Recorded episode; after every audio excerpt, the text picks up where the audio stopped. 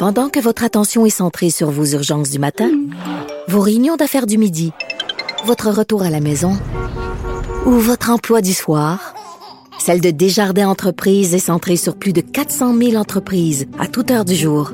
Grâce à notre connaissance des secteurs d'activité et à notre accompagnement spécialisé, nous aidons les entrepreneurs à relever chaque défi pour qu'ils puissent rester centrés sur ce qui compte, le développement de leur entreprise. Bon jeudi à tous. Aujourd'hui à l'émission, il y aura Daniel Payet. Vous savez, Daniel Payet a été ministre de l'Industrie, du Commerce et de la Science et de la Technologie avec Jacques Parizeau dans les années 90 et il viendra nous parler des problèmes de gouvernance chez Desjardins qui ont été révélés selon lui par l'affaire du vol de données chez Desjardins. Daniel Payet avait tenté d'être président du, euh, du mouvement Desjardins il y a quelques années, mais il avait été battu euh, de justesse. Et par la suite, il y a Thomas Mulcair qui viendra nous parler du jugement de la Cour d'appel au sujet de la loi 21 qui euh, est tombé aujourd'hui en début d'après-midi. Alors, il nous dira ce qui en est. Mais d'abord, mais d'abord, il y a une vadrouilleuse au bout du fil. Il y a de la joie Bonjour, bonjour les hirondelles, il y a de la joie. Bonjour Geneviève Lajoie. Bonjour Antoine. Correspondante parlementaire à l'Assemblée nationale pour le Journal de Québec et le Journal de Montréal. Donc, tu nous parles ce matin dans le journal d'une pénurie de pharmaciens. Il me semble que c'est pas nouveau, ça. Qu'est-ce qu'il y a de, nouveau dans cette pénurie-là? On, dirait qu'on manque toujours de pharmaciens. C'est quel type de pharmaciens aussi? Ben c'est ça. J'allais te dire que euh, c'est pas ce dont, dont, on s'imagine là, celle-là au coin, aux familles Prix ou aux gens coutus là. Je parle pas de ces pharmaciens-là parce qu'en fait, les pharmaciens dans le secteur privé, il n'en manque pas. Les, pharmaciens qui manquent, ce sont dans les établissements de santé, c'est-à-dire euh, dans les hôpitaux, les CHSLD, euh, ceux qui travaillent pour les CIUS. Là, qui... Donc, c'est eux qui... C'est de, ces pharmaciens-là euh, dont le Québec a le plus besoin, et ce sont donc des employés de l'État, hein, contrairement donc au secteur privé. et c'est ces pharmaciens-là qui manquent. Il en manque 284 à l'heure actuelle à travers le Québec. tout dépendant des régions, là, dans certaines régions, le, la pénurie est plus importante. Euh, je pense à des régions comme, par exemple, euh, l'Abitibi-Témiscamingue ou le, la Côte-Nord.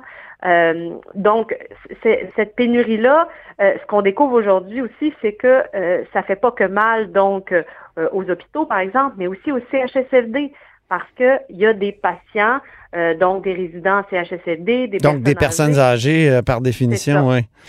Oui, par définition, évidemment, qui ne euh, qui, en raison de ça, ne, ne, reçoivent pas les soins pharmaceutiques dont ils ont besoin. Euh, évidemment, ils reçoivent leur paquet de pilules là, par jour, c'est pas ça la question, mais euh, l'association des pharmaciens euh, d'établissement nous dit que ces gens-là, par contre, ne sont pas suffisamment rencontrés euh, donc, par, en, en, théorie, c'est les personnes âgées, puisqu'ils prennent beaucoup de médicaments rendus à un certain âge, quand ils sont dans les CHSLD, ils devraient être évalués à chaque année euh, pour, pour voir est-ce qu'il y a des, des médicaments qu'on devrait enlever parce que, euh, bon, ça leur cause des effets secondaires, ça entre en contradiction avec d'autres médicaments qu'ils prenaient déjà peut-être euh, avant, depuis très longtemps. Donc, ça a toutes sortes d'effets. n'est pas fait, J'imagine ça a toutes sortes d'effets collatéraux, genre euh, s'ils prennent trop de médicaments, qu'il y a des interactions entre les médicaments, ils peuvent, comment dire, être étourdis et, tomber et se casser la hanche. Donc, ça, j'imagine, ça crée des problèmes de santé, cette pénurie-là?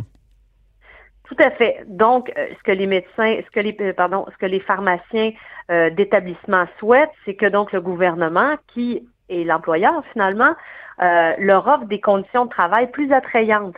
Parce que pour être pharmacien d'établissement, ça prend deux années de plus que pour être un pharmacien dans un Jean Coutu, par exemple. Ah oui? Donc, ça, oui, les Est-ce qu'on sait pourquoi? Jean Coutu, ben parce que ça leur, euh, les pharmaciens dans les dans les euh, dans le secteur privé, ils ont besoin que d'un bac de quatre ans, alors que les pharmaciens d'établissement doivent avoir une maîtrise, donc euh, ah. faire deux années de plus à l'université. Sauf que évidemment, puisque puisque les, les, gens coutus de ce monde et les familles prix de ce monde viennent chercher les étudiants en pharmacie directement dans les facultés, ben là, les étudiants sont tentés de s'en aller directement euh, travailler sur le marché du travail, puis obtenir un salaire dès le début.